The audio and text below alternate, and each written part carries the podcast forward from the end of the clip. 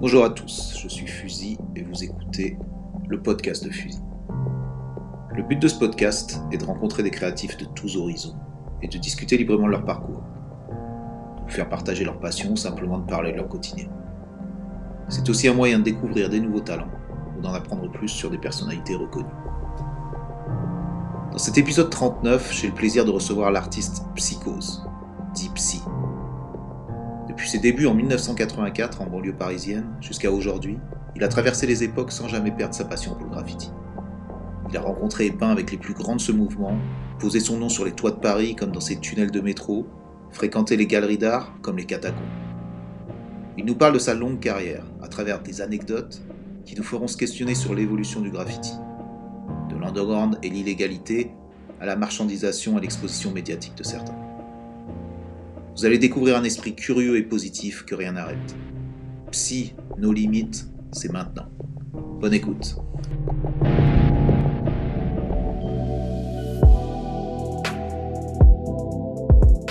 Yes. Salut. Bien ou quoi? Ouais, pas de soucis, pas de soucis. Ok. Bon, bah, je m'appelle Alex, euh, voilà, j'ai 52 ans, bientôt 53. Euh, j'ai commencé le graphe en 84, donc ça fait un bail que je suis là-dedans. Ouais. Et voilà, mon nom c'est euh, Psychose, ou Psy, ou comme vous voulez, voilà. Ok. Bah, déjà, merci beaucoup d'avoir d'avoir accepté l'invitation. Je pense que tu es là, comme tu le dis, depuis, depuis longtemps. Il y, a, très peu de gens qui sont, qui sont là depuis autant de temps que toi. Quand je dis là, c'est donc dans le milieu du graffiti, dans le, dans le milieu du graffiti parisien. Et euh, justement, revenons sur ça, revenons sur quand est-ce que tu as découvert le graffiti en premier. Donc, c'était, tu l'as évoqué là tout de suite, c'est en 84 Ouais, c'est en 84. euh, en fait, euh, à la base, il n'y avait rien sur le graffiti, pour tout dire.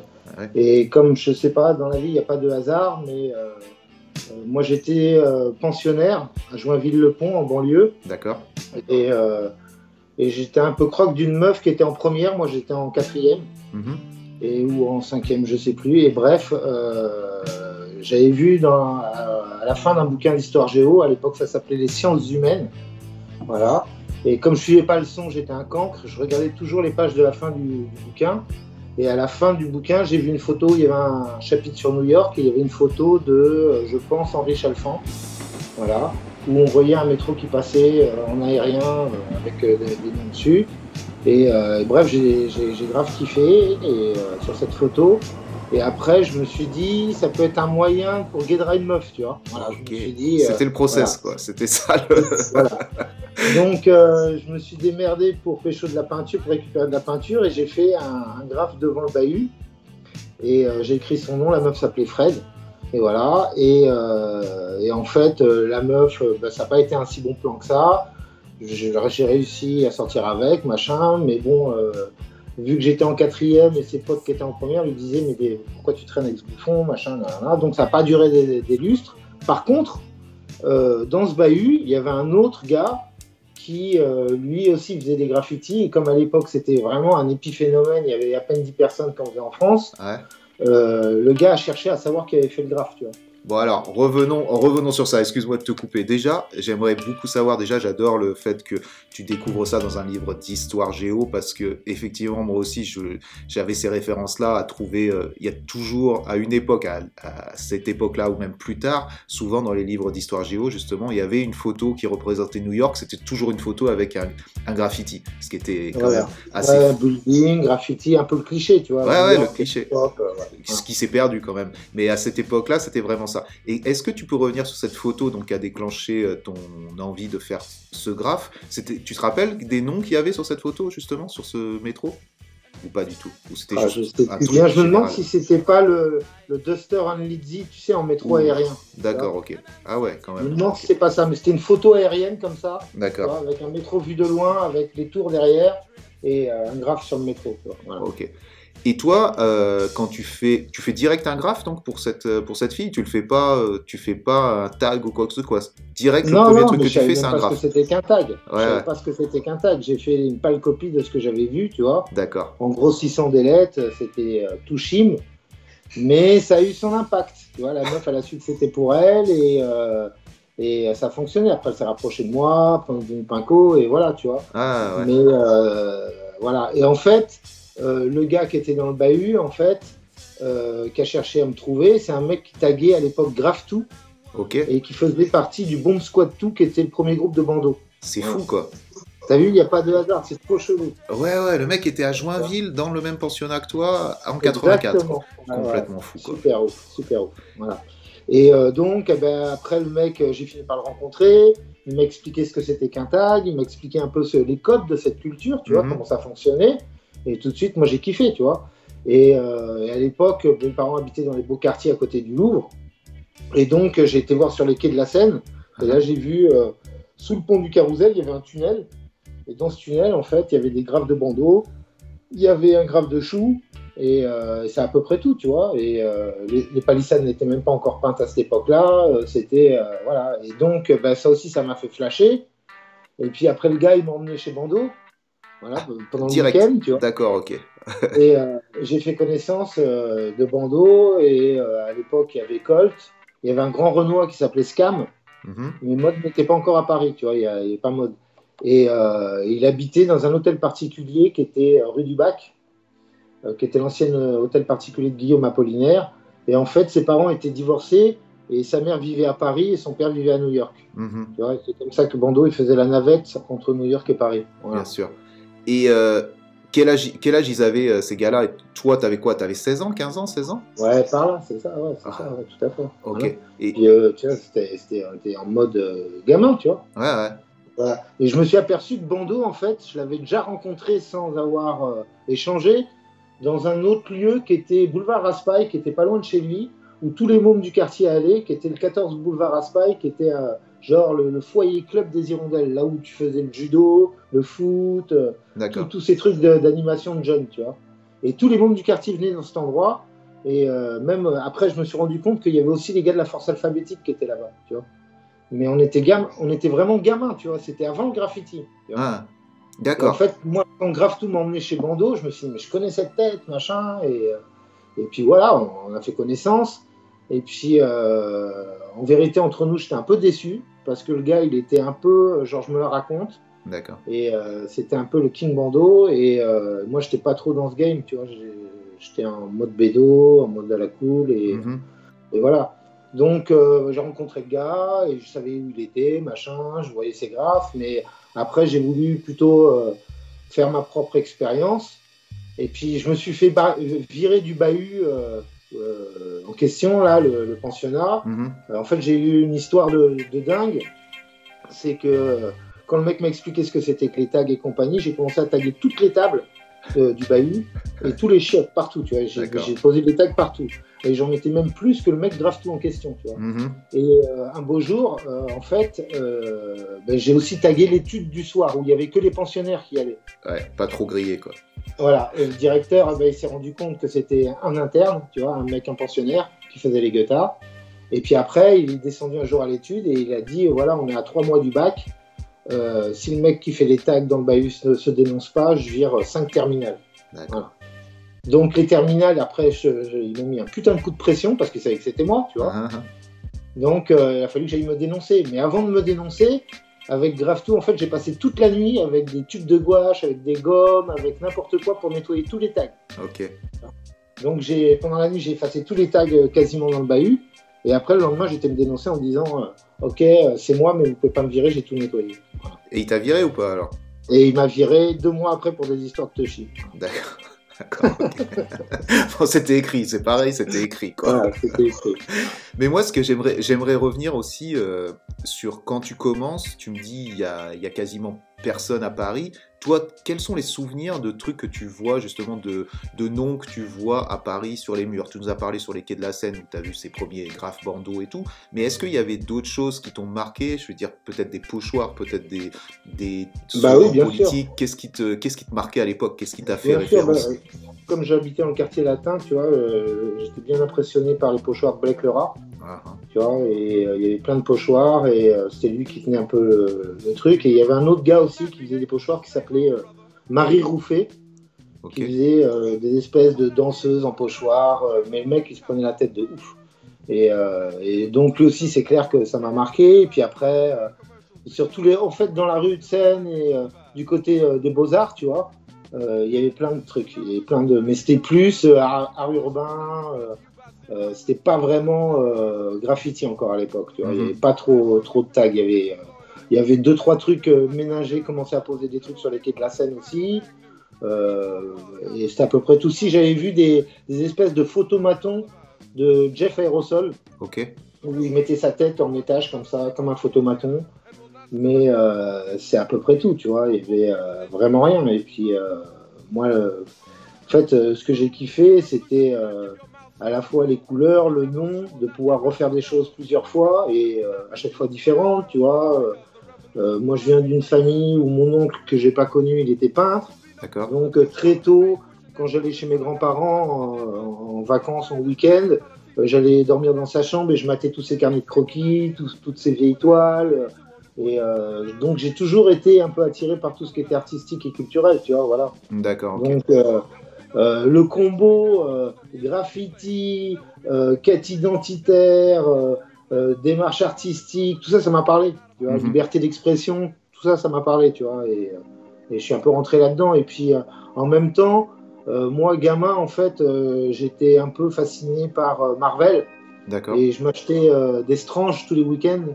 Et chaque semaine, il y avait un strange qui sortait. Et euh, j'aimais bien tout ce qui était super-héros, euh, tous ces délires-là. Et, et je trouvais que euh, tout le côté underground était un peu similaire. Tu vois, moi, au départ, je commençais par aller dans les chantiers, à monter sur les toits, faire des trucs comme ça, avant de faire des graffitis, tu vois. Puis après, il y a eu les catacombes.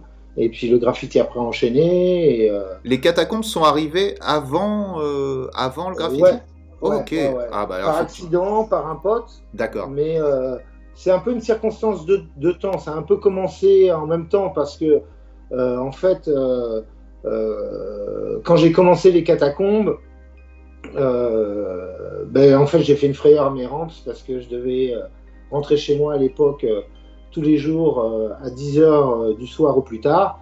Et puis un soir, je suis pas rentré parce que j'avais rencontré un pote qui lui allait dans les catacombes et je lui ai demandé de m'emmener. Et on est descendu à 10h, je suis ressorti à 5h du matin. Et euh, mes parents, ils ont pété un cap parce qu'ils m'ont cherché dans tous les commissariats, dans tous les hôpitaux. et, et voilà, tu vois, de toute manière, j'aurais fait la misère euh, jeune, mes parents. Et, euh, et, et- et voilà, et donc, eh ben, comme je commençais à fumer des ouinges, je commençais à partir en couille. mes parents, ils ont dit, on en a marre de lui. Tu vois, il y avait eu mon histoire de- dans les pensionnats et ils m'ont dit, bon, on va le mettre à Aix-en-Provence. Ok. Et donc, je suis parti un an dans un sport-études à Aix-en-Provence. Et euh, pareil, là-bas, j'ai fait euh, que déconner de plus en plus, tu vois. Et, euh, C'était quoi ton sport C'était tennis. Tennis, Voilà. ok. Ah, ok. Voilà, mais bon, j'en ai pas fait beaucoup. J'allais plus fumer des ouinges qu'autre chose.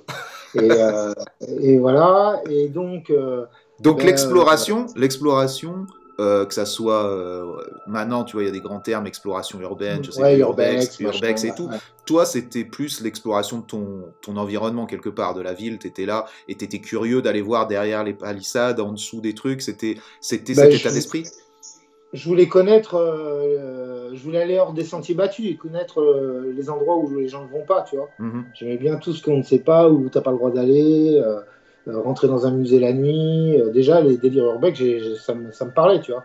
Avec un, ben, par la suite, avec un pote des euh, on est allé pas mal de fois dans le Panthéon, euh, dans différents endroits, euh, pour, euh, pour aller triper, tu vois. Voilà. Mais euh, euh, que te dire En fait, ben, euh, j'ai goûté aux catacombes avec ce pote, euh, je sais pas, euh, en 82-83. Je suis descendu une fois, je me suis perdu, on cherchait une fête, euh, j'ai trop galéré, mais euh, comme j'avais pas trouvé le but, j'étais un peu resté sur ma faim. D'accord. Je suis rentré, mes parents ils m'ont viré de Paris pendant un an, et quand je suis rentré, en fait, à Paris, eh ben, euh, à ce moment-là, j'ai commencé le graffiti. Donc j'ai voulu retourner dans les catacombes, et j'ai commencé réellement à descendre sérieusement dans les catacombes une fois que j'étais dans le graffiti. C'est-à-dire que la première fois que je suis descendu, j'avais rien pour flécher, tu vois. Mhm. Et euh, je connaissais pas le chemin, il n'y avait pas de plan de catacombe à l'époque, il n'y avait rien de tout ça, c'était un peu l'aventure. Et, euh, en fait, quand je suis revenu la, la- fois d'après dans les catacombes, j'avais commencé le graffiti, donc j'avais une bombe de peinture et j'ai fait des flèches dans les catas et c'est comme ça, comme le petit poussé. Et c'est ce qui m'a permis après par la suite d'y retourner parce que euh, en fait c'est le pote, le frère d'un pote euh, que j'ai rencontré dans un nouveau bahut avec qui j'ai fait mon premier crew. Qui, m'a, qui nous a emmenés dans les katas en fait, la deuxième fois. D'accord. Et qu'est-ce qui t'a tiré euh, tant dans les katas parce que tu y as passé euh, beaucoup de temps. Quelle était l'ambiance de cette époque en, Tu me dis 82 euh, déjà, tu y allais pour la première fois. Tu rencontrais des gens là-bas? Pour les gens qui sont jamais allés dans les catacombes, qu'est-ce que c'est? La première fois que j'y suis allé, j'ai rencontré personne. J'étais avec mon pote, on s'est perdu, on a galéré, et voilà. Et, et, la fois d'après, ouais, j'ai rencontré des gens qui descendaient, mais sporadiquement, et puis il y avait peu de personnes. Mais c'était le début de l'aménagement de certaines salles où les mecs commençaient à faire des fresques sur les murs. Euh, il y avait quelques graphes, euh, il y avait des trucs de bandeau. Euh, et puis il y avait des trucs d'un groupe qui s'appelle les Rats, qui ont fait la vague de Kouzaï dans une grande salle. Et ça, c'était vraiment un endroit où tout le monde se retrouvait. Donc ça a permis de se rencontrer et de développer des trucs. Mhm. Et il y avait cet esprit, c'était quoi comme type de personnes justement qui descendaient à cette, à cette période-là? C'était des artistes? C'était quoi? Bah, c'était un peu, euh, pas les marginaux de l'époque, mais euh, il y avait un peu de tout. Il y avait des quepons, il y avait euh, même des feufas, hein, mais pas trop parce qu'on on évitait de les emmener, tu vois. Et, mais il y avait beaucoup de gens autonomes et, punk quelque part. Et puis il y avait aussi des mecs du rock. après, il y a des gars qui sont venus avec l'évolution des modes, des mecs du hip-hop, tu vois. Mhm. Mais au départ, c'était. ce qui était marrant, c'est que les gars, ils me disaient c'est quoi ton pseudo, tu vois. Et j'ai dit, ouais, moi j'ai pas un pseudo, j'ai un tag, tu vois. C'était un, peu euh, une, une, autre époque aussi, tu vois. C'est la fin des années 80. C'était, il y avait encore des mods, des punks, des skins, et tous ces gars-là qui traînaient euh, dans le quartier latin. Et le centre de Paris, c'était Saint-Michel. C'était là où tout se passait, c'est là où tous les gens se réunissaient, et c'était à côté des grandes écoles. Mhm.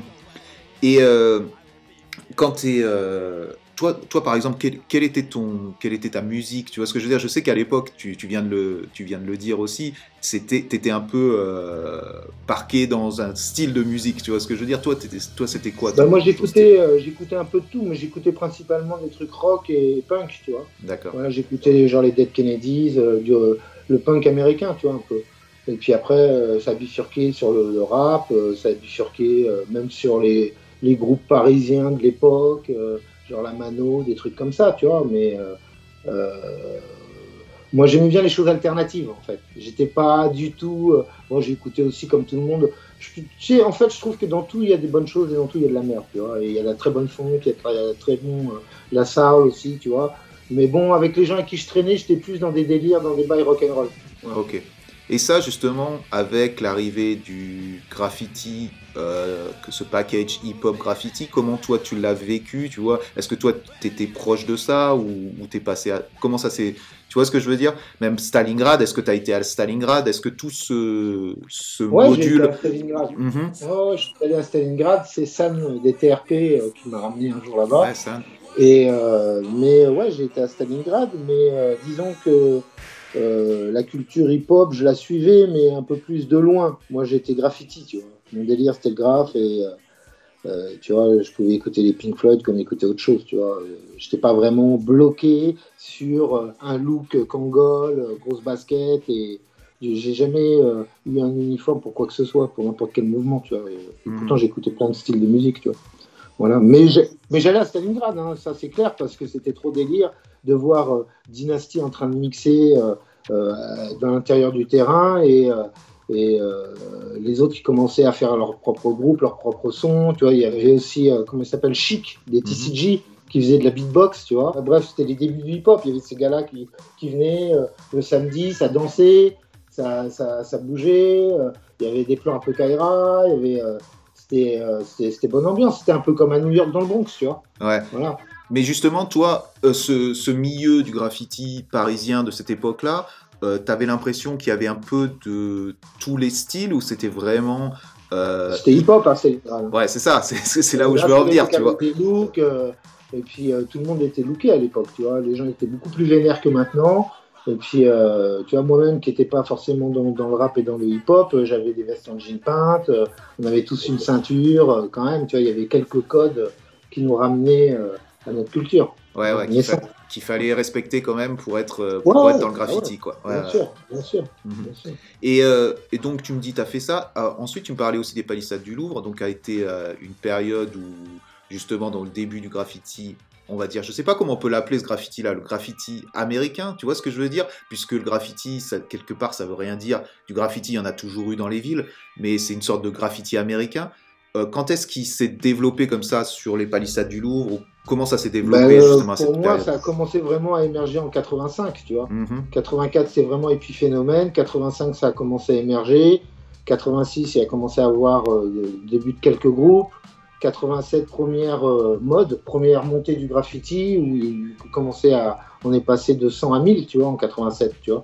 Et, euh, et ça, ça a été que progressif, tu vois, comme ça. hein. Ça a été, euh, chaque année, il y avait plus de monde, plus de crew, euh, et, et ça venait de plus en plus d'endroits, tu vois. Mhm. Mais au début, c'était genre la, face- la Force Alpha, c'était les bombes Squatou, euh, c'était des mecs dans le 15e avec Zone et les TRP, c'était euh, euh, le début euh, des artistes urbains avec Scipion, voilà, et Irus.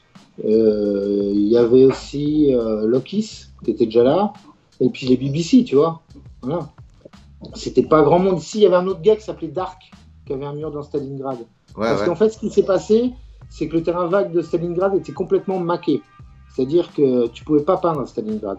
Les murs étaient réservés, le mur du fond c'était pour les BBC, le mur qui est en retour c'était à Dark, le mur sur le côté c'était Lokis, euh, le mur qui était dans la rue c'était Bando, et le mur qui était derrière la rue c'était euh, Scipion et euh, aussi Lokis de temps en temps. Voilà. Et euh, sinon, t'arrivais là-bas, t'arrivais pour peindre, dans les deux minutes ton truc il était niqué, ou bien tu te faisais dépouiller, et voilà. Et le service d'ordre, c'était les TCG qui étaient là en permanence, qui squattaient, qui buvaient des bières, et qui faisaient un peu euh, les Kaira, tu vois, ils faisaient euh, les, UV de l'époque. Voilà.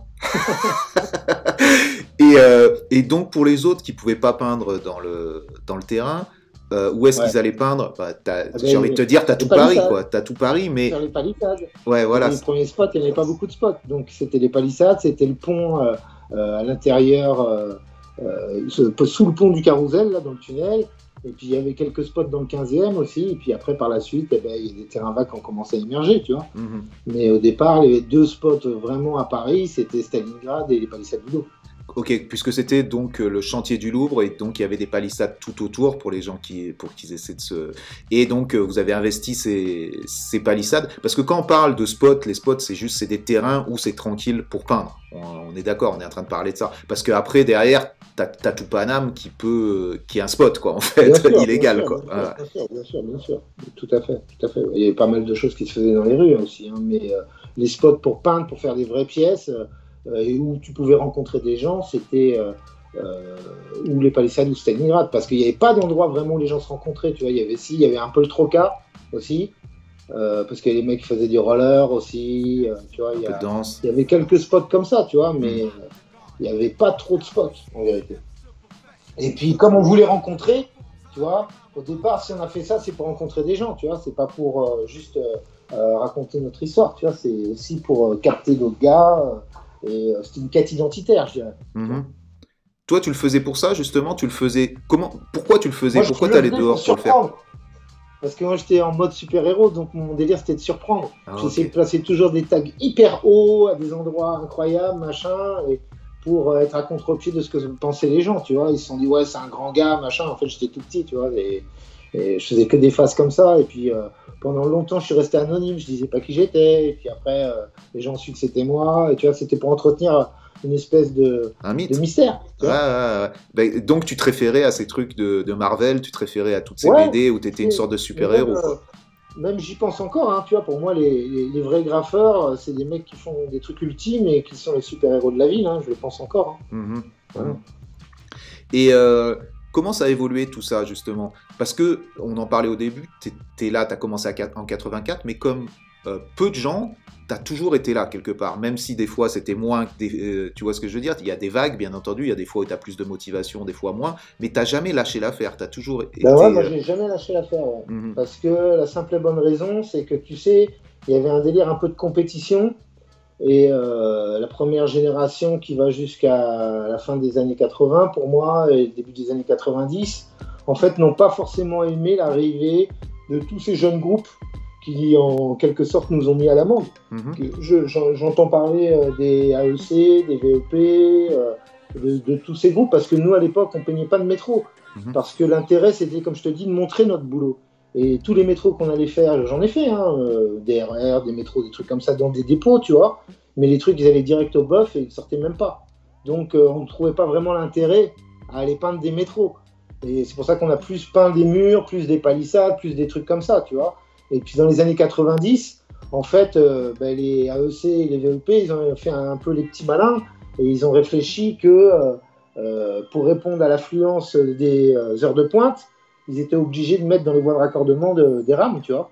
Et que ces rames qui étaient en milieu de ligne, elles étaient obligées de sortir. Bien sûr. Donc les mecs sont mis à peindre euh, les métros la journée et euh, l'après-midi, tu vois, pour que les trucs ils sortent à 18h, tu vois. Et ça a marché. Ouais, Et là, ça fermait la gueule de toute la première génération, tu vois.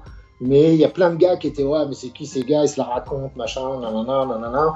Et, euh, et moi, au mieux de dire ça, au contraire, j'ai voulu les rencontrer parce que je trouvais que c'était trop cool, tu vois.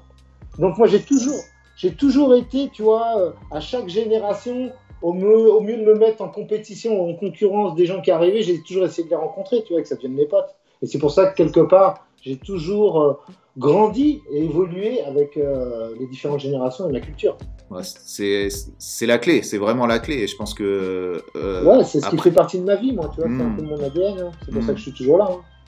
Bah ouais, franchement, euh, je pense que c'est la meilleure, la meilleure attitude parce qu'à la fin, toi, tu es toujours là et effectivement, tous les bandeaux, tous les machins, eh ben, après, chacun sa vie, chacun, chacun fait ce qu'il veut. fait ce qu'il a à faire. hein. Mais bien entendu, et puis euh, et puis t'as as ton quotidien, il y a plein de choses qui sont en dehors du graffiti qui font que tu continues ou tu ne continues pas. Mais effectivement, comme état d'esprit, c'est ce qu'il faut avoir, c'est-à-dire pouvoir s'adapter à chaque génération à la place de condamner la génération euh, nouvelle. quoi. Voilà. Euh, Ouais. Et ça, ça existe dans, dans tous les milieux, quoi, en fait. Par contre, je voulais revenir euh, brièvement sur le fait que tu disais que tu peignais, tu avais peint des métros et des RER et tout. Quand est-ce que tu as pu peindre justement les premiers roulants euh, Quand est-ce que tu as peint ton premier métro, par exemple, ou ton premier RER Tu t'en souviens? Euh, mon premier RER, c'était euh, au Quai d'Orsay, la station Quai d'Orsay sur la ligne D.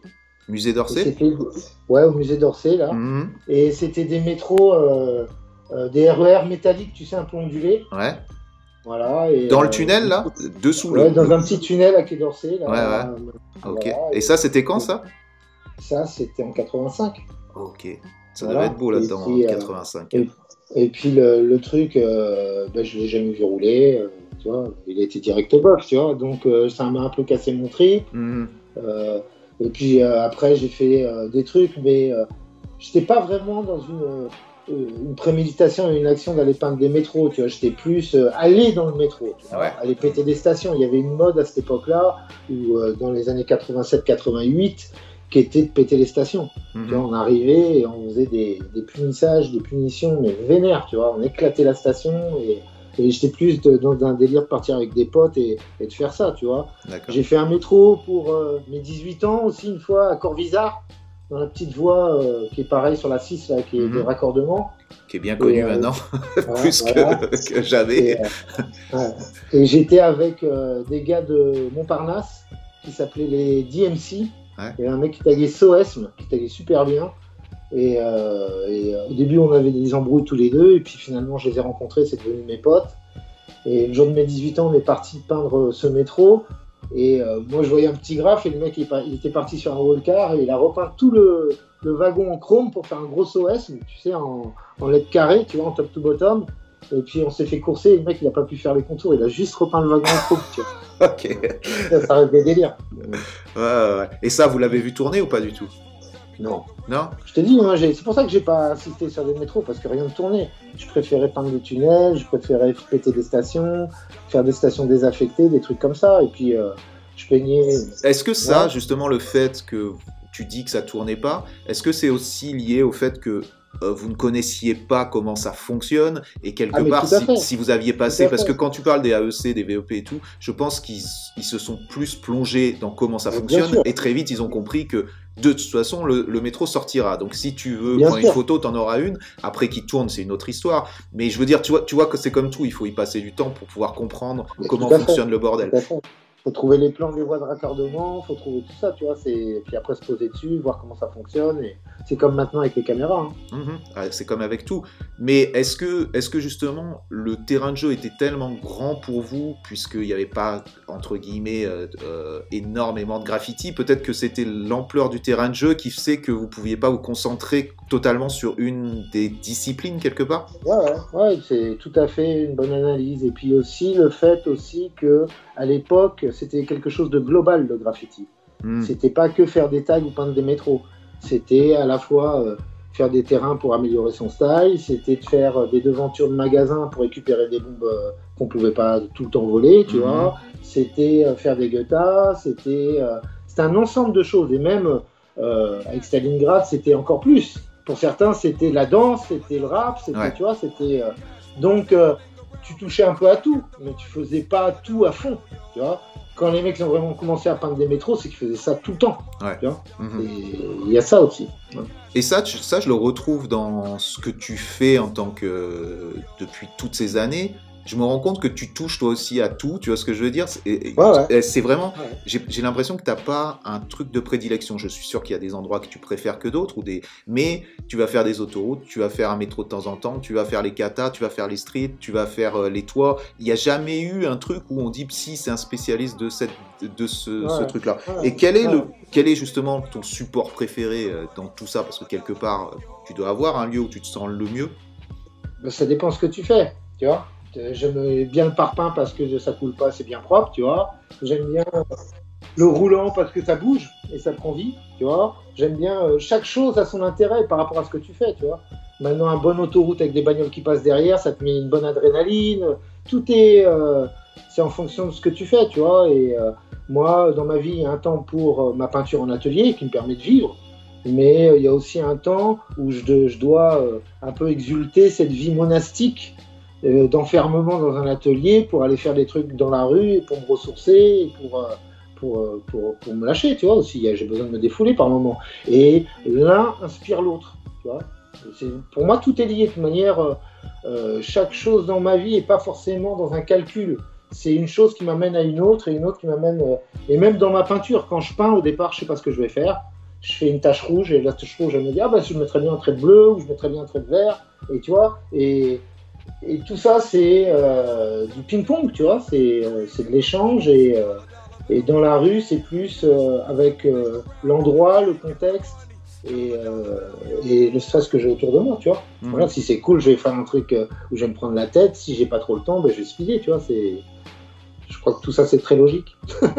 ouais, c'est très logique et en même temps, euh, en même temps, c'est une sorte de, truc en voie de disparition. C'est-à-dire que maintenant, de plus en plus, chaque, euh, chaque artiste ou graffeur ou peu importe comment on l'appelle a sa spécialité quelque part. T'as ceux qui font que les métros, t'as ceux qui vont et de temps en temps ils vont aller faire un petit truc à côté. Mais c'est rare d'avoir cette globalité justement de je suis une sorte de peintre, euh, je sais même pas comment l'appeler ça. Je trouve ça un peu dommage, tu vois. Je hmm. trouve ça un peu dommage parce que euh, je crois que le propre d'un artiste urbain, c'est de s'adapter à la situation, à l'endroit, au support euh, et d'essayer d'en sortir le meilleur possible, tu vois. Voilà. Et ça serait quoi justement ce, cette définition de cet artiste urbain que tu viens, tu viens d'évoquer? C'est recouvrir la ville, euh, c'est s'imposer partout C'est quoi le quoi le but de tout ça? C'est en fonction de ton caractère et ce que tu recherches dans la vie. Moi, je crois que le graffiti ou euh, euh, l'art urbain en général, c'est l'expression picturale de tes émotions, de ce que tu es, tu vois. Mhm. Voilà, alors si tu es dans, dans, les nerfs, tu vas faire quelque chose d'énervé. Si, si dans le cool, tu vas faire un truc cool. Si, je crois que c'est comme un peu la signature en bas de ta carte d'identité, tu vois. C'est un truc qui te représente picturalement mais euh, euh, aujourd'hui, tu vois, les mecs de street art qui pour moi n'ont plus rien à voir avec le graffiti, et eh ben, c'est une démarche personnelle qu'ils ont, et c'est l'expression de ce qu'ils sont, tu vois. Mhm. Voilà, et pour un Goethe euh, qui, a, la rage, qui a 15 ans, qui est en pleine crise identitaire, machin bidule, eh ben, ça peut être violent. Pour un mec qui a 40 ans et qui est plus posé, c'est peut-être plus de démocratiser l'art entre guillemets, mais ça c'est encore mytho. Mais tu vois, c'est, je pense que après c'est tes états d'âme euh, qui se raconte sur la ville, quelque part. Et euh, moi, j'aime euh, la liberté d'expression, j'aime le fait de, de, à travers la subversion, passer des barrières, tu vois, imposer des choses parce qu'on a tous des yeux. J'aime le fait de dire je suis pas d'accord, j'aime le fait de mettre de la couleur là où il y en a plus, d'amener de la vie. tout ça, c'est, c'est, je suis un acteur de ma ville, tu vois, c'est tout. Et comment tu vois ça Tu vois, je, je, réfléchissais à ça justement, au fait de est-ce que le graffiti aujourd'hui est encore subversif? Est-ce que tu le vois comme là, tu es en train de me dire que quelque part, tu as une sorte de. Ça reste un acte de rébellion. Comment tu crois que c'est vu justement par le citoyen lambda Pas forcément de rébellion, c'est par rapport aussi à comment tu es dans ta peau. Tu vois, pour certains, ça peut être de la rébellion, mais pour d'autres, ça peut être carrément autre chose. Tu vois, je crois qu'au moment où tu crois que c'est ça, c'est que c'est déjà plus ça parce que c'est une culture populaire et qui appartient à tout le monde et pas à une personne. Il n'y a pas une méthode.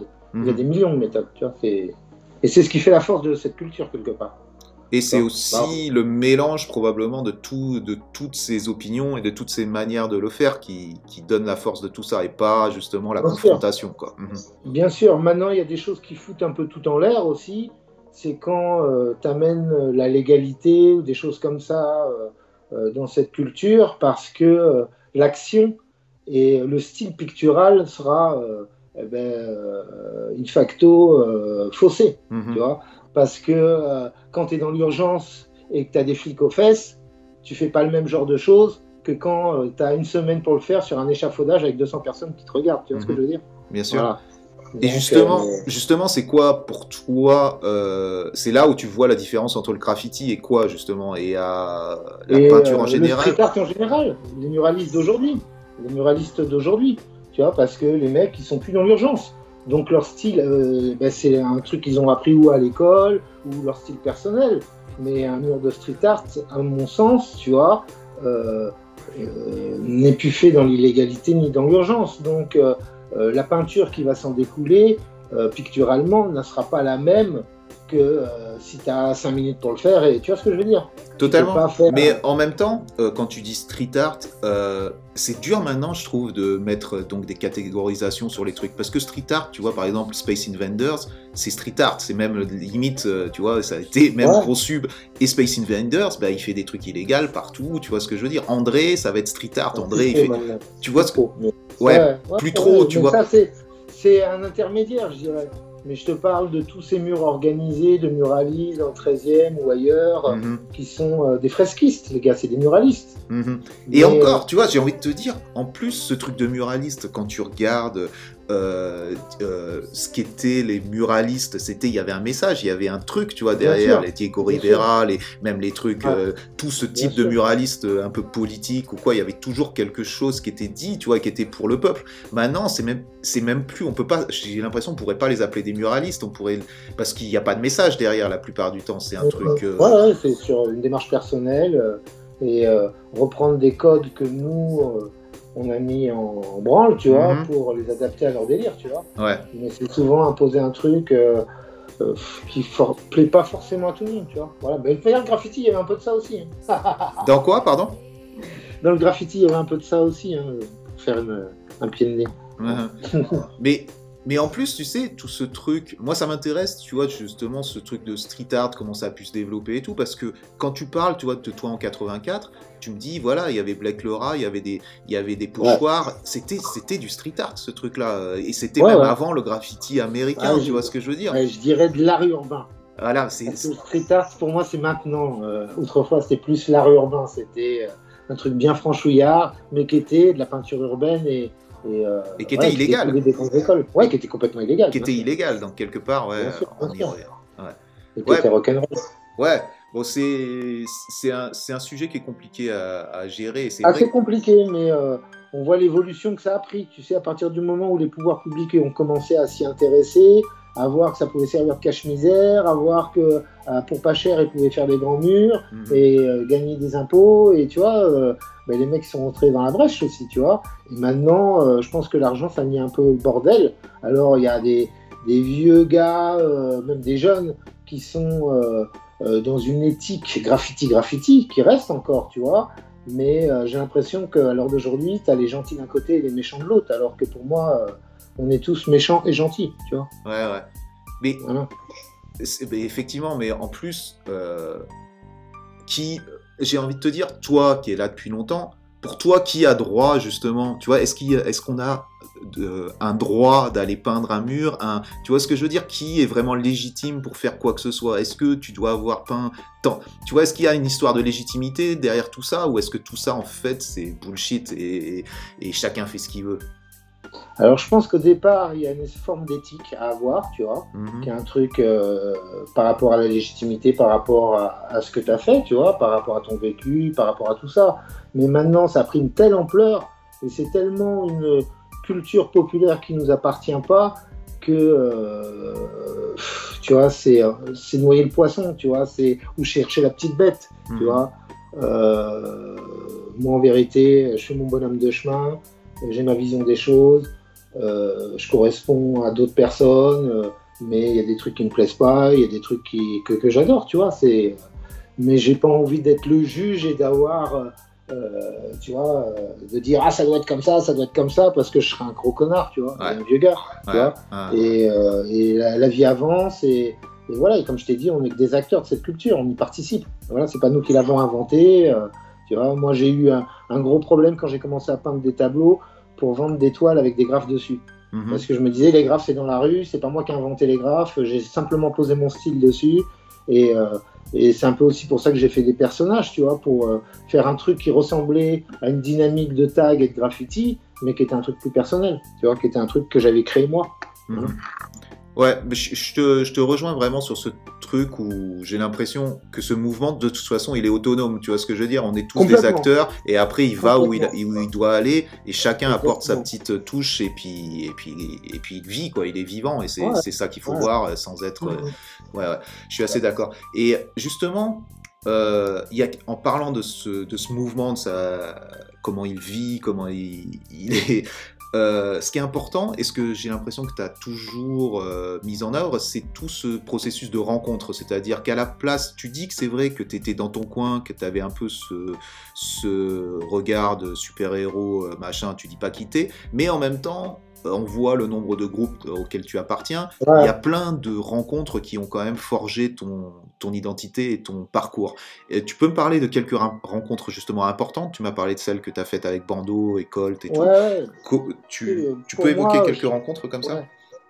Pour moi, tous ces groupes, ça correspond à des philosophies et des points en commun avec certaines personnes. Maintenant, il y a des personnes avec qui j'ai des, des, vraies rencontres. Euh, que ce soit affectif parce que c'était des potes à l'école, mhm. ou bien que ce soit, euh, euh, par exemple, avec Colt, tu vois, on s'est croisé dans un tunnel de métro. Je l'avais croisé chez Bando à l'époque, je l'avais jamais revu. D'accord. Et puis un jour, je l'ai croisé dans un tunnel sur la 9. Et puis le gars, à l'époque, il n'y avait pas grand monde qui peignait des tunnels. Et puis on est devenus potes. Et puis après, il m'a ramené chez lui. Après, on a traîné ensemble. Après, j'allais peindre des tunnels avec lui.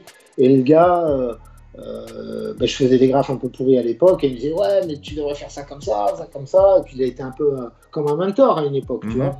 Et, euh, et, pour moi c'était comme un grand frère tu vois. Et, et ça pour moi c'était vraiment une, une, vraie rencontre parce que il m'a fait découvrir une autre vision que juste la vision on se la raconte. Parce qu'il y avait quand même un truc énormément basé sur l'ego à l'époque tu vois et, euh, et euh, un mec comme Bando, les CTK ou tout ça, c'était c'était carrément, tu vois, on est des kings, tu vois. Ouais. Et, euh, la posture, quoi, un peu la posture. Ouais, la posture, tout était dans la, voilà, la posture. Et tu vois, un mec comme Colt, j'ai rencontré un mec qui était jovial, rigolo, avec qui j'ai passé des heures à me fendre la gueule et qui n'était pas du tout dans un truc d'ego ni de je me la raconte, tu vois. D'accord. Donc, pour moi, ça a permis de, de, de découvrir un, axe beaucoup plus vivant. Et puis j'avais mes potes comme euh, Pascal Chris, tu vois, mhm. euh, qui est euh, pour moi, c'est un des doigts de ma main, tu vois. C'est des gens avec qui que j'ai rencontré un jour parce que il était un peu fan et qu'un gars m'a ramené chez moi. Et puis j'ai rencontré un mec mais hyper carré, hyper fidèle, hyper qui était à la fois dur comme une barre de fer, mais qui était un mec comme on en rencontre peu, tu vois. Et euh, et il y a eu des rencontres comme ça dans ma vie qui ont un peu construit euh, toutes les bases de, cette culture en moi, comme John, pareil. Tu vois, mhm. John, euh, quand je l'ai rencontré, le gars, il arrivait de New York, il faisait les, la plonge dans des restaurants, il n'avait pas de papier, il était en galère, il savait pas où dormir. Et je l'ai logé chez mes parents pendant l'été 87 parce qu'il il était en galère, tu vois. Et puis petit à petit, eh ben, on est resté potes. Et puis, et puis on est toujours potes, tu vois, même s'il y a des trucs que j'aime bien chez lui et des trucs que j'aime moins bien, tu vois, comme chaque être humain. C'est l'amitié, c'est comme ça. Mais, hein. c'est l'amitié, c'est même, je dirais, c'est la famille. Mhm. Voilà, c'est ça. D'accord. Mais euh, ça, ce que tu dis, effectivement, c'est que, en fait, tu as basé euh, ton, ton graffiti sur les amitiés avant des avant euh, se mettre dans des groupes parce que c'est des cartonneurs parce que c'était plus basé en premier sur euh, comment comment tu te sentais avec les gens plutôt bah, la relation humaine, relation humaine ce qui n'est pas toujours le cas, donc c'est important aussi de le souligner parce que c'est pas toujours le cas. Des fois, tu peux rejoindre, surtout à une époque, ça a été beaucoup rejoindre des groupes pour, euh, ben, pour ajouter de la fame ou pour euh, voilà. Euh, et, ouais, une époque c'était un peu ça. Les gens ils voulaient rentrer dans un groupe pour avoir un nom, pour tu vois. Mais c'est à toi d'amener ton charisme au groupe. C'est pas au groupe de t'amener le charisme. Tu vois ce que je veux dire? Mhm. je le vois plus comme ça. Mhm. Ouais. Et puis, ouais, ouais, ouais. Non, mais c'est intéressant. C'est intéressant. c'est marrant parce que oui, ça a beaucoup évolué, tu vois. Et... Ouais, bien sûr. Mais la base, c'est quand même ça. C'est que c'est un groupe de potes qui fait que tu fais, tu fais un groupe. Tu vois ce que je veux dire? Faudrait que ça, paraît naturel et quelque part, tu dis juste des évidences, quoi. Mais la confiance, la fidélité, ben, ça resserre les liens et voilà, tu vois, tu vas plus loin. Bien sûr, bien sûr. Et euh, moi, je suis content aussi que tu parles de John de cette manière-là, parce que pour toute une génération, John Wan, c'est ce qu'il est aujourd'hui. C'est-à-dire euh, une méga star de ce, du mouvement euh, disons, euh, de la peinture, du street art, de ce que tu as envie de l'appeler, mais au moins quelqu'un de successful. Et c'est vrai que, que c'est aussi derrière, ce qu'il faut voir, c'est des années et des années de galère et des années d'apprentissage, des années d'atelier, des années où tout le monde lui achetait, où les gens lui achetaient des... D'abnégation, de boulot, même encore maintenant, il bosse des nuits entières, euh, tu vois, c'est, le mec n'a rien volé, tu vois. Mmh, ah, Alors, il est peut-être critiquable sur certains points par rapport au fait qu'il mange à plein de râteliers, tu vois. Mais euh, quand tu sais d'où il vient, de ce qu'il a fait de sa vie et de là où il en est, eh ben, je lui tire mon chapeau, moi, je te le mhm. dis. Hein. Franchement, euh, son père, il faisait des ménages, sa mère, elle faisait des barrettes pour les baptêmes. Ils étaient huit enfants, euh, ils habitaient dans le haut de Harlem, tu vois. et le gars, maintenant, tu vois où il est, tu vois. C'est c'est la success story. voilà, il en a chié pour en arriver là, tu vois. Et il a fait beaucoup de concessions et il en fait encore beaucoup parce que euh, il a que deux bras, il faut qu'il réponde maintenant à une dimension internationale, tu vois. Mhm. Donc euh, le mec euh, maintenant il est devenu esclave de son propre art, tu vois. C'est ça reste ça reste beau quand même quoi. Ça reste ça reste un parcours après rien n'est parfait on le sait on le sait toujours rien n'est parfait mais mais c'est assez c'est beau quand même ce qu'il a fait et justement par rapport à ça par rapport à John ou d'autres choses des références de New York est-ce que toi t'es allé à New York justement? Alors moi je suis allé à New York entre 2005 et 2009. Donc tard quoi. Euh, euh, ouais, alors j'y avais été avant, hein, mais j'y suis allé régulièrement et j'ai rencontré du monde à cette époque-là. D'accord. Euh, parce qu'il y a Galizia qui faisait sa collection. Mhm. Et, en fait sa, sa collection, c'est pas que sa collection, c'est aussi il y a quelques personnes qui l'ont aidé à la faire, qui lui ont expliqué plus ou moins ce que c'était que cette culture, pour essayer de faire un instantané sur la culture graffiti parce que les plus vieux commençaient à disparaître, Ramel il est mort, machin, tu vois ce que je veux dire Et l'idée c'était de faire euh, un instantané sur tous les mecs qui ont été acteurs, même des mecs pas connus, tu vois. Mhm. Et euh, alors il nous a cassé les couilles avec son truc sur l'amour, mais euh, à côté de ça, comme il avait des thunes, ça a permis à certaines personnes, dont moi, de pouvoir voyager, de faire des allers-retours à New York pour aller chercher des toiles. des mecs que je connaissais de nom mais que j'avais jamais rencontrés. Donc euh, j'ai sympathisé avec plein de gens qui étaient un peu euh, pour moi comme des héros à l'époque. Bien sûr, bien sûr. Et, euh, et, quand je les ai rencontrés, ben, j'ai halluciné parce que jamais j'aurais pensé ça 30 ans auparavant que ça puisse exister. Tu vois, voilà, je me suis retrouvé avec des Joe TDS, avec des signes, avec des, tu vois, plein de gars, Freedom, machin, et puis plein de milieux différents, tu vois. Et, et c'était super cool. Que la première approche que j'avais eue, euh, avec les Macs, on avait été peindre chez les Tatscrew, tu vois. D'accord. Qui, pour moi, c'est pas super bien passé, voilà, mais ça, c'est une histoire personnelle. Et justement, euh, c'est marrant, tu sais, tu sais j'ai ce, ce, sentiment aussi des fois, tu te fais... Euh, t'as des mythes, tu vois ce que je veux dire? T'as des gens, euh, t'as des Blade, t'as des, as des mecs, t'as des Sin et tout. C'est des, des, mythes. Après, selon les générations, les mythes changent et tout, ce sont d'autres noms, mais il y a toujours des mythes et tu te fais des films par rapport à des trucs. Est-ce que tu as été déçu justement par rapport à rencontrer ces idoles quelque part? Tu vois, moi je mets des guillemets, mais pour moi ça a été des idoles. Justement, est-ce que tu as eu des moments où tu t'es dit, bon, le mec, euh, le mec humainement, j'adore, ça marche et ça correspond, et puis d'autres fois où tu te dis, putain, mais le mec, en fait, j'adore ce qu'il fait. Je préféré pas le rencontrer. tu vois où je veux en venir, voilà, c'est ça. Est-ce que, est que ça, ça s'est passé pour toi euh, Comment tu as ressenti ça tout le monde, Comme pour mm. tout le monde, il y a des gens que tu as des bonnes surprises et des mauvaises surprises. Il y a, des personnes que tu idolâtrais et puis euh, tu t'aperçois que le mec. Euh, c'est un gros connard, tu vois. voilà. Mais des fois, il faut aller plus loin que le gros connard, tu vois. Là, en vieillissant, tu vois, je m'aperçois, je ne vais pas te citer le nom, mais euh, il y a un gars euh, qui pour moi est très talentueux et euh, que tout le monde prend pour un gros connard et, finalement c'est une façade il se cache derrière pour se protéger tu vois quelque part mhm. mais le mec au fond de lui-même c'est un bon gars tu vois ok donc donc ce type de ce type de rencontre, ça t'a ça t'a apporté des choses.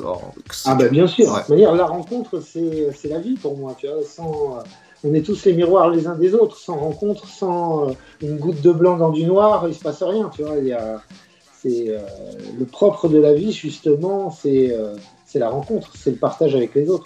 Mais c'est marrant parce que tu vois, tu vis dans ce dans ce microcosme où il faut quand même rester rester dans l'ombre, tu vois ce que je veux dire, dans l'illégalité, mm-hmm. dans tout ce truc-là, tu l'as évoqué, et en même temps, en même temps, ça crée un microcosme qui fait que toi, tu veux rencontrer les autres acteurs de ton game. Et tu dis que c'est ça qui t'apporte quelque chose. C'est, tu vois, cette contradiction un peu qu'il y a dans tout ça, mais qui, qui fait aussi la richesse de, de ça. Tu vois, c'est pas, c'est pas simple, quoi. Ouais, c'est pas simple. Maintenant, moi, je cours plus après les gens que j'aime bien. Tu vois, il y a des gens euh, que j'ai jamais rencontrés et je leur cours pas après pour les rencontrer. Mais peut-être qu'un jour, la vie fera en sorte que je les rencontre. Tu vois mmh, mmh. Alors, euh, exemple, Asile. Asile, je le connais pas, ben, je respecte son taf, tu vois, et un jour, je le rencontrerai peut-être, tu vois. Mmh. Voilà parce que je trouvais que c'était bien ce qu'il avait fait sur les, sur les rames, tu vois, d'amener une autre, euh, une autre dynamique euh, que juste écrire son nom ou juste tout niquer, tu vois. Euh, moi, je trouvais que c'était intéressant et intelligent justement de perturber les gens de la RATP. Tu vois, de, les mecs, au bout d'un moment, ils ne savaient pas si c'était bien ou mal, tu vois. Bon, pour eux, c'était mal. C'était plutôt mal pour eux. Ouais, dans leur vision, c'était plutôt mal quand même. pour, ouais, mais pour la, vision même du grand public, tu vois, mm-hmm. ça soulève euh, quelque chose d'intéressant, tu vois, euh, presque une jurisprudence, tu vois.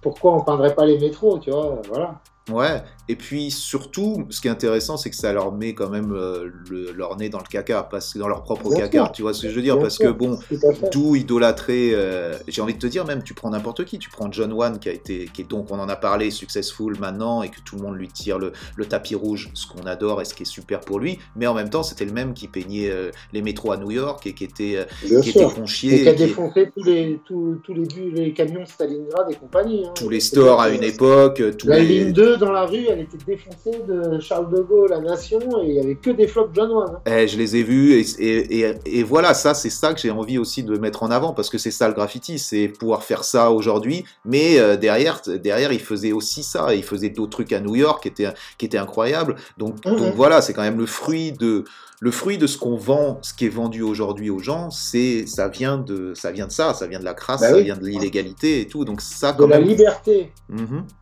la liberté, tu vois. Ouais, c'est vrai, c'est vrai, c'est vrai. Et c'est ça que les gens aiment.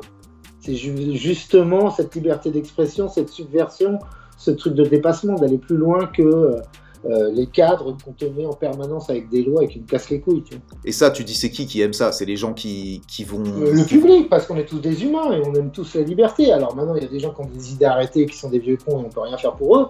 Mais il y a plein de gens qui sont un peu, je dirais, dans l'innocence et euh, qui aime bien voir des belles choses, tu vois. Mhm. Moi, tu vois, euh, euh, souvent, je me prends un peu la tête avec les gens en disant que je suis pas vandale. Parce que pour moi, le vandale, c'est synonyme de destruction. Et quand j'ai peint dans la rue, dans le métro ou partout ou ailleurs, j'ai toujours essayé de donner le meilleur de moi-même. Je n'ai pas fait ça pour tout niquer, tu vois. Mhm. Donc, je suis OK hors la loi, je suis dans l'illégalité. Mais je n'ai pas le sentiment euh, d'être un vandale et de vouloir euh, niquer pour tout niquer et faire chier le monde, tu vois.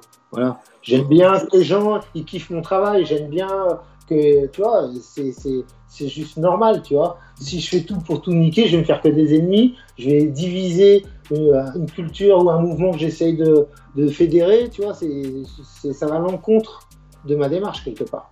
Et ça, tu vois, si tu te mets dans ce positionnement-là, que tu dis, ok, je viens pour m'exprimer, je veux essayer de donner le meilleur de moi-même, je veux donner quelque chose de beau, tu vois, je mets des gros guillemets parce que c'est relatif. Ouais, euh, le mec, euh, le boucher qui va, qui va descendre son store et qui, qui va voir ton truc, il va se sentir quand même agressé, tu vois, à cette personne-là. Si tu lui pètes 20 fois de suite son store qui vient de repeindre, c'est sûr qu'il va se sentir agressé. Maintenant, euh, si tu le rencontres, tu discutes, machin, tu lui fais un petit clin d'œil, que tu vois et que tu lui pètes pas que son sort. La force du clin d'œil, quoi. La force du clin d'œil, c'est ça que tu un truc d'humanité, tu vois. Je sais pas, Moi, je sais que mes voisins à côté, tu vois, ils m'ont jamais pété les couilles, alors que mon portail il est défoncé et, que le mur, euh, enfin, bas de chez moi, il est défoncé, tu vois. Mais euh, quelque part, euh, il y a, alors, entre guillemets, une forme de tolérance, tu vois. Moi, je crois qu'il faut accepter la, la différence de l'autre pour se grandir, tu vois. Bien sûr, mais en même temps, tu vois, moi je me fais l'avocat du diable, mais en même temps, le mec va te dire, oui, mais bon, moi, sois tolérant envers moi, si tu viens me, me peindre sur mon ma propriété, je vais figure, tu vois, que, fermer ta gueule, et dire vous avez raison, c'est clair, c'est clair. Ok, ok. bien sûr, hein. Hmm. tu sais, tout n'est pas blanc et rose. Hein. Ouais, ouais. non, c'est clair. Et euh, après, justement, cette notion de partage, de discussion que tu as et tout, tu parlais aussi d'être fédérateur et j'ai l'impression que tu as essayé de le faire assez régulièrement. Je sais que tu as fait des. Par exemple, à travers le 115, qui a été donc un, un collectif. Tu as, cet état d'esprit de collectif et de trucs. Tu veux en parler un petit peu de ça? Bah ouais, parce que euh, plus on est de fous, plus on rit. Et puis, euh, je crois qu'à un moment donné, tu vois, euh, les pouvoirs publics ne répondent pas à leurs responsabilités. Mmh. Et, et, je crois qu'un jeune qui est dans une dynamique artistique et qu'à moins de 20 ans, il n'a pas euh, l'économie suffisante pour à la fois se payer un logement, un atelier et pouvoir travailler tranquillement, tu vois. Donc, euh, ben, par la force des choses, tu es obligé, obligé, de squatter, tu vois. Hmm. Et, euh, et, pour squatter, il ben, faut ouvrir des lieux, et pour ouvrir des lieux, il faut organiser le truc, tu vois. Voilà. D'être autonome, quoi. voilà, et puis à un moment donné, tu sais, moi, j'ai jamais demandé, même si j'aime bien la notion d'éphémère dans le graffiti, parce que euh, c'est vivant, ça prouve que c'est vivant. Mais j'ai jamais demandé à ce que ça soit nettoyé, tu vois. Mhm. Donc euh, il y a un moment donné où quand tu as peint pendant plus de 15 ans euh, des murs et qu'il n'en reste rien, si ce n'est que des photos qui disparaissent au fur et à mesure, tu vois, eh ben, c'est bien aussi qu'il y ait une certaine pérennité dans ton travail. et moi, personnellement, j'ai toujours été dans une dynamique artistique. Donc il y a un temps pour la peinture qui va rester, et puis il y a un temps pour le leg à la ville, ce que je donne à la ville, tu vois. D'accord. Et ça, ce que tu donnes à la ville et ce que tu, euh, ce que tu veux qu'il reste, tu es obligé quand même d'être dans, un, dans une optique de concession et dans un truc de discussion avec des institutions, rentrer dans des schémas un peu, euh, tu vois, euh, des schémas relous. Quoi. Eh, comment tu arrives à gérer ça? Pas trop. Je travaille pas trop sur les commandes, sur des choses comme ça, avec les institutions. Euh, moi, je fais mes toiles, euh, voilà, j'ai développé un style. Maintenant, les gens me connaissent ou ne me connaissent pas, tu vois, et j'avance, je fais mon petit bonhomme de chemin. Et puis, quand ils aiment mes tableaux, ben, ils me les prennent, tu vois. Mhm. Et plus ça va, plus je deviens, euh, même, je dirais, un peu intransigeant, parce que je trouve que les gens qui nous représentent dans les galeries sont pas à la hauteur de, de, de ce qu'on leur demande, tu vois. Voilà, c'est tout. Ils nous demandent 50% de nos bénéfices, et moi, je trouve qu'ils sont pas à la hauteur de ce qu'on leur demande. Donc, euh, qu'est-ce que tu attendrais d'eux? Qu'est-ce que tu attendrais d'un galeriste justement?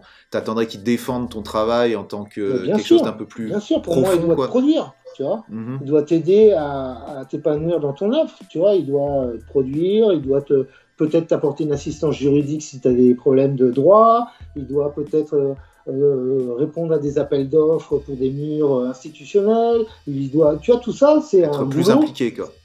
Euh, d'application que n'a pas à faire l'artiste. L'artiste, son boulot, c'est de peindre, de créer, tu vois.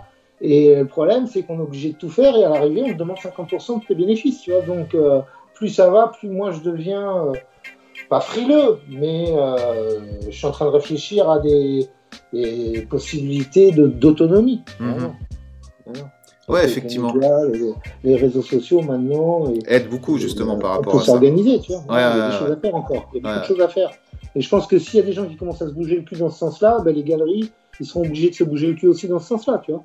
C'est vrai, c'est super intéressant parce que, tu vois, j'écoutais des trucs, des podcasts d'éditeurs, tu vois, c'est-à-dire donc dans le livre, mais les personnes qui, euh, qui donc accompagnent un auteur, tu vois, qui est, en train d'écrire un livre. Et justement, j'écoutais cette personne qui était en train de dire, moi, mon but, c'est de faire que ce, cet auteur, donc cet écrivain, ce jeune auteur, euh, puisse s'exprimer euh, en enlevant tous les aléas qu'il y a autour, tous les trucs relous, tu vois, de la vie et tout, et l'aider à aller où il doit aller, tu vois, c'est-à-dire exprimer le mieux de ce qu'il a. Et, et là, t'en reviens à ça, à dire que effectivement, le travail d'un d'un galeriste devrait être ça, c'est-à-dire donner tous les moyens à son artiste pour qu'il puisse juste donner l'essence de ce qu'il est. Ouais, voilà, c'est ça. Au lieu de, comme tu dis, être juste un vendeur qui limite ses trucs à. Des vendeurs de tableaux qui font que du dépôt-vente, ils prennent mm. tous les artistes un peu bankable sur le marché, tu vois, et après c'est au petit bonheur la chance. Mm. Et ils attendent le chaland qui passe, et ils disent Ah, ben moi j'ai de lui, j'ai de lui, j'ai de lui, j'ai de lui, j'ai de lui. Et en fait, ils s'occupent pas des artistes, ils s'occupent de sa galerie, c'est tout. Ouais, ce sont des vendeurs de voitures, quoi. C'est un, peu, un, peu, un peu. Mhm. Bon, j'imagine que tous ils sont pas comme ça, et justement, je vais, je vais en inviter pour pouvoir justement parler de, de, leur vision aussi, tu vois. Mais toi, en tant qu'artiste, c'est ce que tu as ressenti. Et après. Ben, c'est ce que je ressens de plus en plus. D'accord, et de plus en plus. Donc, ce qui est, ça évolue pas dans un sens qui est. Euh, pas beaucoup. J'ai eu euh, plus. Euh, de pas d'échecs mais de mauvaises rencontres que de bonnes surprises. De déception ouais. par rapport à ça. ouais, de déception. Ouais. ouais. Et justement, toi tu es là depuis très longtemps, je le rappelle à chaque fois, mais c'est une réalité. Tu as vu justement aussi l'évolution du, du, graffiti comme un business. Euh, ça a été longtemps, du moins pour, pour euh, des gens de ta génération ou même de la génération d'après, ça a été un peu être vendu justement, de vendre son art et tout. Maintenant, c'est devenu la norme. Tout le monde, après un an de graffiti, euh, va au musée ou peu importe. Et, et c'est comme ça, ça fait partie de ton cursus. C'est bien, c'est mal, on s'en fout. Mais, mais c'est comme ça. Toi, comment justement euh, est-ce que tu as certaines, euh, certains regrets par rapport à ça? Comment tu vois cette évolution qui a fait que maintenant le graffiti est marchand, justement? C'est plus seulement de la passion, c'est l'argent est rentré là-dedans. quoi. moi, je crois qu'il ne faut pas se mettre contre. Mhm. effectivement, c'est sûr que j'ai certains regrets, machin, par rapport à une époque, une nostalgie d'une certaine époque où tout était magique. Mais je crois qu'il faut évoluer avec son temps, il faut avancer avec son temps. Et s'il y a des choses qui ne te conviennent pas, au mieux de t'en exclure, je pense qu'il faut aller dedans et essayer de les changer. Voilà. Hmm. Parce que, tu vois, euh, moi, ça me saoule les gens qui ne font que critiquer, qui font rien derrière, tu vois. Et euh, je pense qu'à un moment donné, si tu veux changer des choses qui ne te plaisent pas, il faut faire l'état dans l'état et il faut expliquer aux gens euh, ce que tu attends d'eux, tu vois, tout simplement. Et comme je te dis, moi, je suis en train de réfléchir à essayer d'avoir une dynamique autonome avec des gens, même à la limite que je paierais, tu vois, mais qui me coûterait sûrement moins cher qu'un galeriste qui, qui, me prend de l'argent et qui ne me vend pas réellement mes tableaux. Tu vois, je pense qu'un galeriste, déjà, il devrait acheter des tableaux à ses artistes. Parce que ça lui, ça lui permettrait de se bouger un peu le cul pour vendre les tableaux de ses artistes. Tu vois ce que je veux dire? Mmh. Parce que c'est son argent qui serait euh, impliqué. Et donc, le gars, eh ben, ferait un peu plus de boulot pour aller les vendre. Tu vois ce que je veux dire? Il y a un mmh. truc. Euh, euh, alors, c'est sûr que chaque galerie n'a pas la trésorerie nécessaire ni suffisante pour acheter des tableaux en permanence, mais euh, un galeriste peut parfaitement acheter un ou deux tableaux et t'en prendre 4-5 en dépôt. Tu vois ce que je veux dire? Ouais, avoir plus d'implication. Mmh. Voilà, au moins il s'implique et, il fait en sorte que tu vas tourner parce qu'il y, y, a ces thunes qui sont aussi dans le, dans, le truc, tu vois. Bien sûr, bien sûr. Toi aujourd'hui, à l'heure actuelle, tu, tu, vis ton art, euh, c'est ça ton, ça fait longtemps que c'est comme ça? Comment ça, comment ça se passe? ouais. ouais. ça fait, je vis de mon art. Euh, je gagne pas des milliers de cents, je suis pas milliardaire, mais je suis pas malheureux. Euh. mes filles maintenant ont 23 ans, je les ai nourries avec ma femme toute leur vie, elles vont très bien. Et tu vois, je vais pas me plaindre. Il y a des gens qui sont bien plus malheureux que, que moi et, et, je suis content d'avoir euh, été euh, jusqu'au bout de mon entêtement et, et d'avoir pu me réaliser à travers ce que j'aime. Ouais, et au passage, je fais un big up à mon rock, tu vois, parce qu'il est décédé, mais pendant euh, plus de 15 ans de notre vie, on s'est pris le chou. Parce que lui, il, me disait, tu seras un voyou, machin. Et moi, j'ai dit, ah non, je serai pas un voyou. Et tu vois, il y avait une espèce de compète entre nous où j'ai voulu prouver le contraire, que de faire des choses de façon libertaire et autonome dans la rue, machin, ben, tu pouvais te réaliser à travers des choses qui n'étaient pas forcément euh, évidentes, tu vois. Et, euh, et, le graffiti, c'était pas quelque chose d'évident, tu vois. C'est clair, c'est clair. Donc, euh, le jour où je l'ai emmené au Grand Palais, j'ai dit, tu vois, papa, bah, j'expose au Grand Palais. Ben, il a commencé à changer. C'est con ce putain de Grand Palais parce que l'expo était entre guillemets un peu. Euh, je vais pas commencer à parler sur Galidia, mais tu vois, c'était pas l'apothéose de ce qu'on aurait attendu. Mais un lieu comme le Grand Palais, bah, ça change la mentalité des gens, ça change la mentalité du grand public, ça change la mentalité de plein de petites galeries qui ont commencé à s'intéresser à cette culture. Et, et c'est ce qui permet de passer à une autre étape aussi, tu vois. Et euh, moi, j'étais très fier d'amener mon père au Grand Palais, tu vois, quelque part. Ouais, c'était un aboutissement. C'était un aboutissement. Exactement.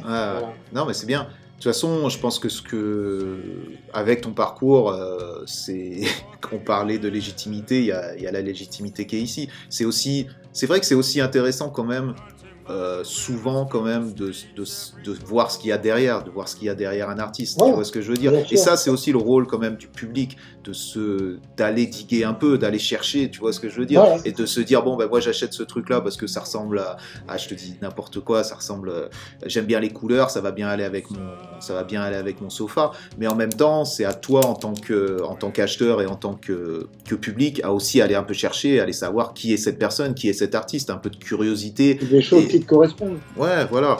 Et je pense que c'est, ouais, c'est chaque. En fait, chacun a euh, doit être euh, impliqué euh, personnellement aussi dans, dans, tout dans ce qu'il fait.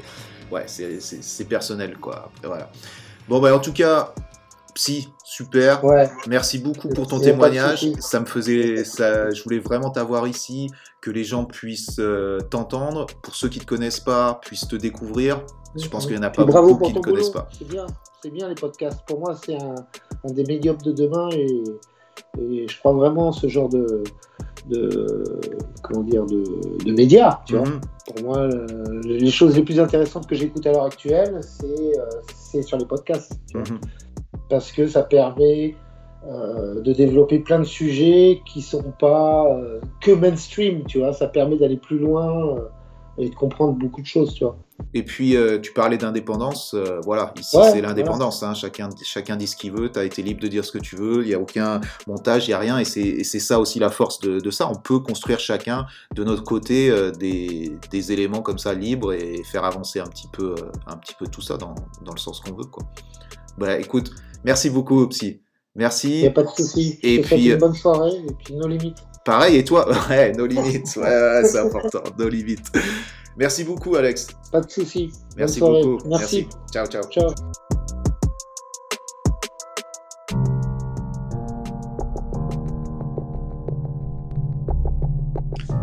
Donc c'est la fin de l'épisode 39 avec Psy.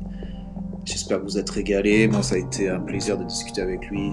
Un parcours exceptionnel quand même, des années de présence et, euh, surtout euh, un état d'esprit super positif. Donc, euh, donc ça fait plaisir de partager ça. Donc on arrive en fin d'année, c'est le temps des, le temps des bilans. Euh, moi, ça a été une année vraiment positive par rapport à ce podcast et à vos réactions et à, tous les invités qui, ont accepté de jouer le jeu, de se, confier et euh, sans langue de bois ou quoi que ce soit, juste pour le kiff de parler, de discuter, de partager. Donc, merci d'avant tout à tous les invités qui ont, qui ont accepté donc de, venir ici. Et bien sûr, merci à vous pour toutes les écoutes de plus en plus nombreuses, à tous les gens qui m'ont envoyé des DM, tous les messages positifs et tous les messages de, de soutien. Un grand merci à ceux aussi qui, qui s'abonnent au Patreon, qui font aussi que ça nous permet d'exister et euh, qui nous supportent de manière euh, concrète. Donc euh, vous pouvez toujours continuer à vous abonner au Patreon, bénéficier des, des épisodes en avance, quelques bonus et surtout euh, montrer euh, votre soutien. Ensuite, comme toujours, un grand merci à Sid pour le, soutien qui est, plus technique et qui fait que depuis maintenant une dizaine d'épisodes, le son est bien mieux et qu'on s'aligne sur d'autres podcasts.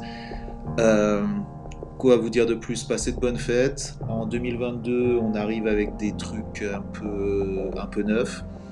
Donc petite pause, une quinzaine de jours, un mois, et on revient avec des nouveautés, avec euh, des petits ajustements sonores, et, je vous laisse la surprise. Donc euh, je pense que vous allez apprécier.